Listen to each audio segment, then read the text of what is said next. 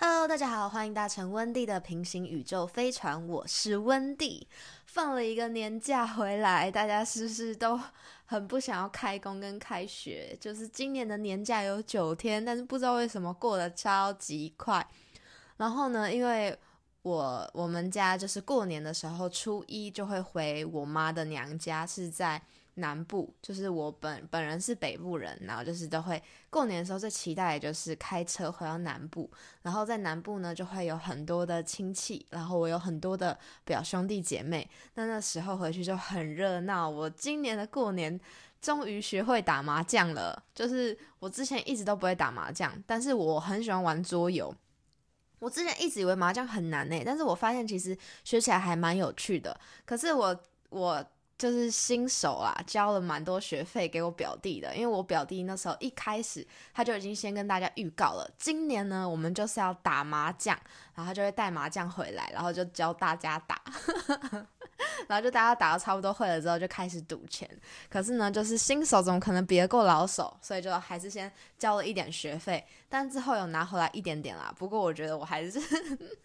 就是对，嗯，交了蛮多学费的。不过。我明年会再接再厉，然后啊，今年不知道大家有没有跟上这个风潮，就是美轮明宏的桌布。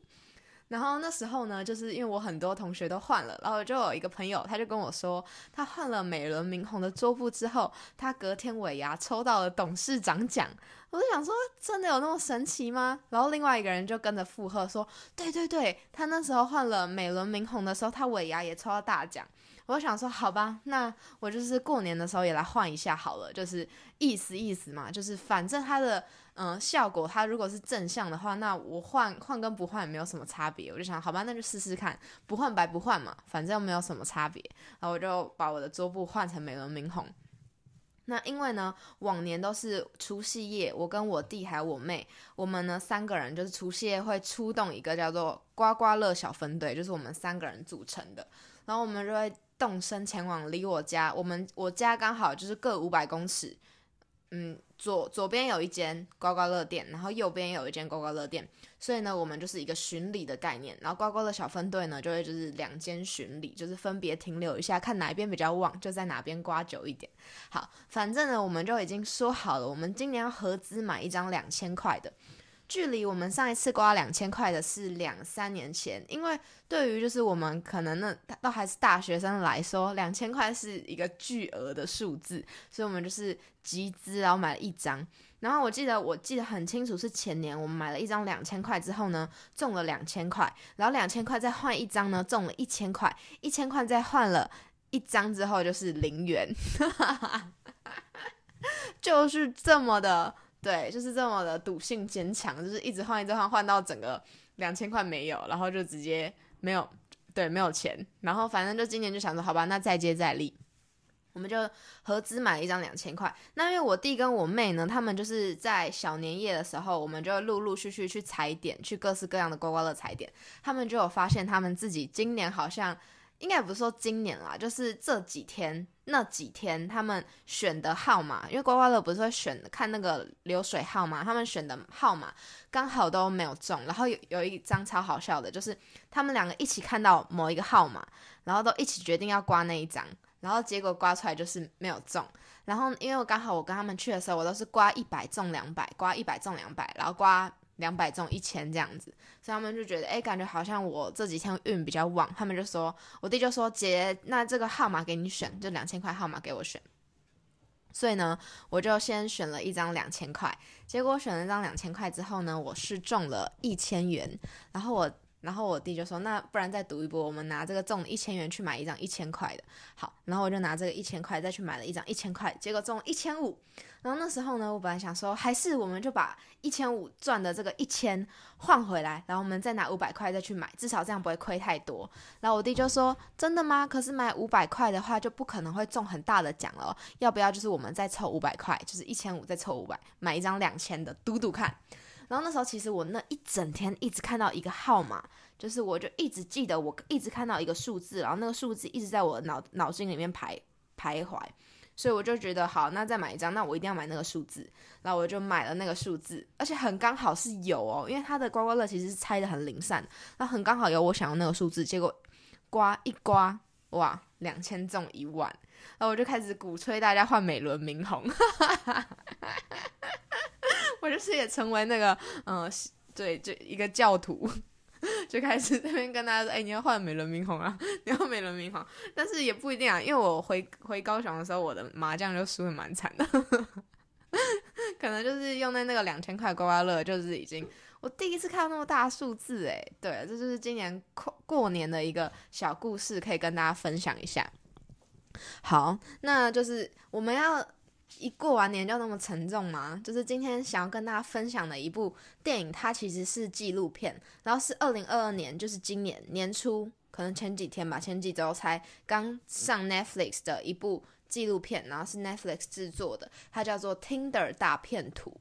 那今天呢，就是因为我那时候放完年假，我就觉得好哀怨哦，然后我就回到家之后。我想说，好吧，至少我还有 Netflix 可以抚慰我的心灵，所以呢，我就打开看看今天有什么好看的片，然后就看他那个广告背板上面就是听的大大片图，然后看到，哎，他今天排排名就是上升，然后一点进去发现，哎，二零二二好新哦，我想好来看一下，因为我也很喜欢看纪录片，然后觉得我觉得它的主题又是我还蛮喜欢的，因为我其实很喜欢看那种犯罪现场还原，或者是嗯。有一些议题探讨的纪录片，或者是一些综艺节目，我都蛮喜欢看的，我也很好奇，所以我就点开看，然后结果点开看，觉得哎，这样就是这样一部片，其实蛮酷的，因为它也算是现在现代人很常使用的一个交友模式，就它片头一开始就说到了嘛。过去呢，你要认识别人的方法，可能你就是去到杂货店，或是你去旅游、去电影院，就是去可以遇到的人的地方，你就可以认识人，然后甚至可以进而结识一些，然后你的另外一半或是怎么样的。但是呢，现在人的这样模式，它是因为一个网际。网络媒体的一个普遍，所以呢，大家的交友呢，普遍都倾向于是网络交友，就是现在交友 App 越来越多。相信大家在看 YouTube 或者是一些电视的广告的时候，就会发现，哎，越来越多那种交友软体的广告。所以呢，Tinder 呢，就是在这个美国或者是国外，他们是最常使用的一个交友的软体。那就是有些人呢，他们是确实是想要用这个交友软体去认识别人的，他的呃出发点是好的。但是有些人呢，他就会借由这个人人性，他是想要去呃认识别人，甚至是寻求真爱的这一点，他把它当做是一个弱点，然后进而呢从这个弱点切入去进行一些呃，就是先让你相信他之后再骗你钱。然后就不知不觉骗了你很多钱，这样的一个故事，就是有点类似庞氏骗局。那我觉得他可以这样拍出来，可以这样呈现出来，我觉得是对于一个呃本身自己可能也是广电人，或是我是一个媒体工作者，我是觉得我看了这个电影，我是觉得蛮震撼，然后也蛮开心，是有人愿意做这样的一件事情。而且你可以发现，在这部呃电影这这部纪录片里面。最后呢，去就是协助这些受害者，去就是找到证据，甚至把这些事情揭露出来的，其实是一个报社。那他们就是先把这个，因为警方他们一开始并没有对于这个案子有很积极的一个行为，但是呢，就是这个受害者其中一个受害者，他就。把这件事情，他就是提交给了报社，他就告诉报社他有这样的一个状况。那报社呢，也就是陪着他去收证，然后甚至呢，就是还跟他一起设了一个局，让那个大骗子，就是 Tinder 上的一个骗子掉到这个陷阱里面。那我觉得其实就是这样的媒体工作者，他其实是有想，就是他是对他的工作是有热忱的，而且甚至他是把这个案子他。在这里就是喊停，就是不要再让那么多人受害，把这件事情公开，就是告诉大家，对，就是有这样的一个人他在 Tinder 上面活动，所以大家你们要小心。那因为也因为了这篇报道，然后警方呢也开始关注到这个呃情感大骗子，然后就是骗了很多女生的钱，然后也开始就是积极的去追捕他。好，就是这样的一个故事，我自己是觉得蛮有趣的，然后就想说，哎，看完了哦。觉得哎，其实如果大家很无聊的话，也可以把它点开来看看，我觉得很好玩。然后我那我那时候就边看就一直在跟我，因为我妹在旁边吃早餐，我就在跟她说：“哎，这个你一定会很喜欢，你要不要就是等一下也来看一下？”然后她就跟我说：“不行啦，我年假已经荒废了九天了，我要赶快去写程式，要赶快念书了。”我想说：“好吧，那我就是自己先把它看完。”然后呢，这部片里面的那个诈骗犯，就是在 Tinder 上面活动这个诈骗犯，他叫做 Simon。然后这个 Simon 呢，他是怎么做到，就是他骗了这么多女生的钱呢？其实他这个人，我觉得他应该是头脑非常非常聪明的一个人，可是他用在不对的地方，就是他呃假扮，他会伪造身份，就是他会假扮他是可能他是一个钻石大佬，钻石对他爸爸可能是这种钻石大佬，然后他就是这个富二代嘛，然后就是他会先。在 Tinder 上面，可能就是配对到了一个女生之后，他就会传讯息跟这个女生说：“哎，要不要一起来喝杯咖啡？然后在某某饭店，然后就是一个五星级的大酒店，然后就跟他说，但是因为我工作很忙，所以我可能只有一个小时的时间可以见你。然后这时候呢，那个女生她可能就想，一开始是抱着好奇，就是哎，他到底是一个什么样的人，然后来见他。而且这个 Simon 呢，他的 IG 都经营的非常的。好哦，就是又是游轮，然后不然就是商业的会谈，然后就是种种的，就是把这个人的形象塑造的非常的完整。然后这女生就来到了酒店之后呢，又见到了这个穿着西装、仪表堂堂，然后也长得帅帅的这个 Simon。那 Simon 呢，他就会告诉这个，嗯，他新认识的女生说，诶，他刚跟他的前妻离婚，然后他有一个两岁的女儿，然后呢，但是因为他工作的关系，时常要。在世界各地，就是呃签约，然后谈合作，所以呢，他其实也蛮心灵也蛮空虚的，也需要找一个伴这样子。他就是这样子用话术跟这个女生说，然后呢，就是在聊得很开心的时候，因为 Simon 他自己也是一个很会聊天的人，然后所几乎所有跟他有过情感关系，甚至是就算没有情感关系，是他朋友的人都非常非常乐意去帮助他，甚至是跟他一起就是去游山玩水这样。然后 Simon 就会提出邀约，就是问说，我最近呢要去某某地方出差，他很常就是四处跑，一下荷兰，一下以色列，然后美国这样子各个地方跑。然后呢，这个女生就会觉得，哎，很很棒哎，就是我才刚认识这个人，他就要邀我就是去旅游，就是可能可以搭他的私人班机，然后去玩。那我觉得就是不知道是不是在国外这件事情是很嗯。对他们来说是比较有可能达成的，因为你想在台湾，就是有一个人问你说要不要搭我的直升机去垦丁，你会你会答应他吗？我觉得这个在台湾比较不可能，可是在国外不知道为什么就觉得蛮合理的，因为他们很大，就是跨州移动就都很麻烦，所以可能今天有一个人，所以他们应该蛮多人都有这种私人班机的需求。好，所以就是这些女生就会同意。他就回家收拾行李，然后呢，过一阵子就会有一辆劳斯莱斯到他家的门口等他，然后就接他去搭这个私人班机，然后就是飞到其他国家，然后到那个国家就是住五星级饭店，然后就很容易就是对这个 Simon 卸下心防，因为他又很会聊天，然后呢，他花钱就是又很大手大脚，身上都是穿着的名牌，他身边又有保镖，有保全人员，还有他的工作伙伴，一切的一切就是这么的真实而美好。然后他也不会马上出手，他是慢慢的跟这个女生呢，就是培养建立了一个情感连接。他已经确定对方对，就是已经喜欢上他的时候，他就是问说：“那你要不要当我的女朋友？”然后这时候女生通常都会很乐意，就会答应，因为 Simon 又是一个个性感觉又很好的人，又很温柔，然后嗯又很会做生意这样子。然后他身边的伙伴感觉也都很喜欢他，所以那些女生都会 say yes 嘛。然后他们就开始约会。但是呢，因为 Simon 他就会借口说他的工作很忙，要很长，就是四四处的出差，所以呢就会就是久久才来找这个女生一次。然后呢，接下来呢就是开始他要进行诈骗了。就是过了一阵子，可能这个女生又觉得很久没见到他，他们就只能靠这个讯息的往来嘛，他就会。每天都跟 Simon 传讯讯息，然后某一天呢，Simon 就传了一个讯息，就说他的保镖受伤了，是被他的敌人攻击的，就是被他的敌人追杀，然后打到就是头破血流，这样就传那个照片给他的女朋友，他那时候的女朋友，然后他女朋友就很紧张，就说那怎么办呢？然后 Simon 就跟他说，我的就是信用卡现在已经被敌人，就是我现在的行踪不能够被敌人知道，我只要一刷卡就会有记录，所以我不能够刷有我名字的卡。你可不可以把你的美国运通卡给我，让我刷，然后我之后再还给你钱？就对不起，就现在真的是非常时期，然后就把所有的气氛都搞得很紧张。然后呢，那个女生就是也会跟他一起紧张，然后就同意把这个卡借他用，因为他们现在就是情侣关系嘛。好。然后呢？但是就是他这个纪录片有一个剪辑手法，我觉得非常好的是，就是他之后呢，就是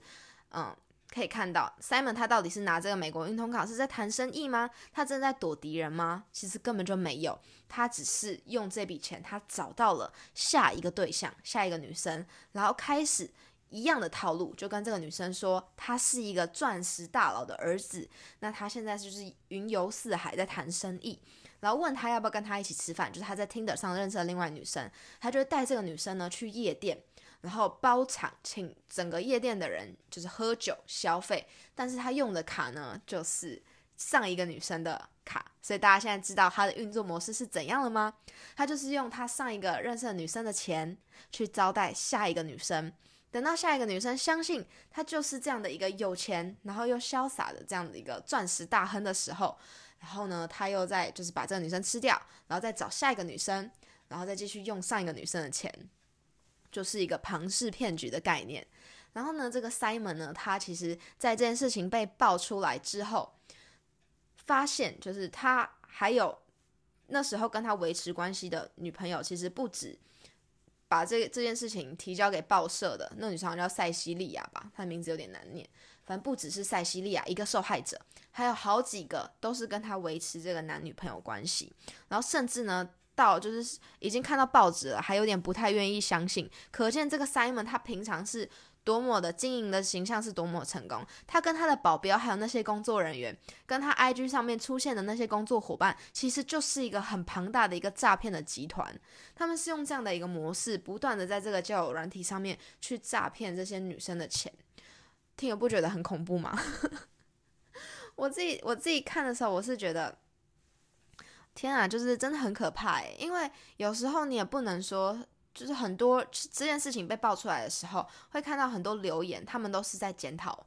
被害者，就是说你怎么那么笨，然后就是女生的钱怎么这么好骗。可是我觉得，但我就是会觉得这些人他们讲的当然也没有错，就是。也不是说没有错，就是可能这些女生她们应该要在防人之心有一点，但是我又想到，那些人他们真的有设身处地的去想这件事情吗？如果今天这个诈骗集团的人他是你的亲人呢？如果他是你的爸爸、你的弟弟、你的妹妹呢？你是很相信他的，或者是他是你的男朋友，你一定跟我说不可能，就是一定很多人就是大家都会说不可能，事情没有发生在自己身上的时候，就会觉得不可能啊。我我男朋友我女朋友他才不会这个样子诶，然后是我爸我妈他们都很正派，那这些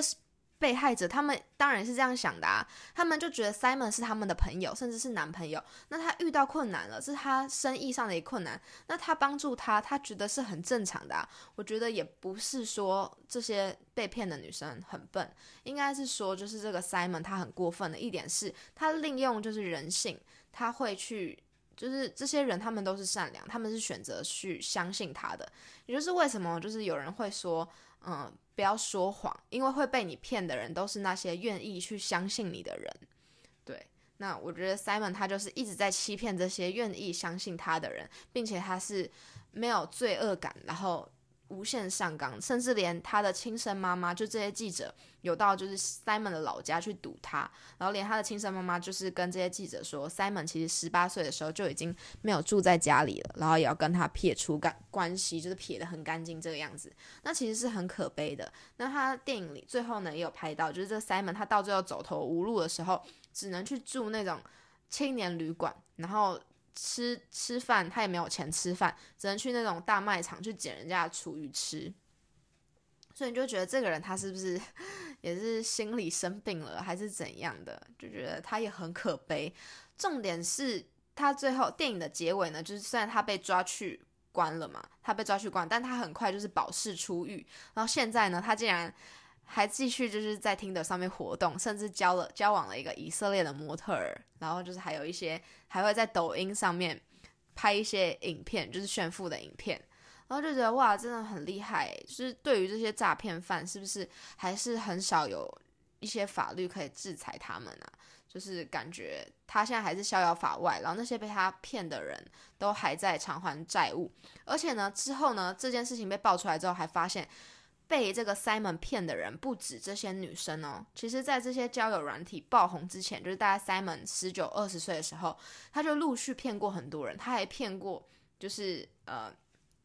一个家庭，就是他们去他二十岁的时候去当保姆，然后骗走了那个家庭的很多钱，然后也骗过一些呃他的工作伙伴、他的同事、之前的同事，或者是他之前的朋友。所以他的诈骗只是现在因为有这个 Tinder，所以他把 Tinder 当做一个诈骗的管道，去协助他进行诈骗，然后用这个情感，然后来让这些人相信他，然后进而去诈财。这样好，其实真的是非常不应该啦。但是世界上什么人都有嘛，所以大家还是小心为主，但还是。所以我那时候看到这个影片里面的那个塞西利亚，她最后还是觉得她愿意去相信别人。我看到的时候，其实觉得蛮替她开心的，因为很多人经历了这件事情之后，他会变得不愿意去相信人性。那我觉得这是很可怕的一件事情，然后也觉得 Simon 真的是在作孽。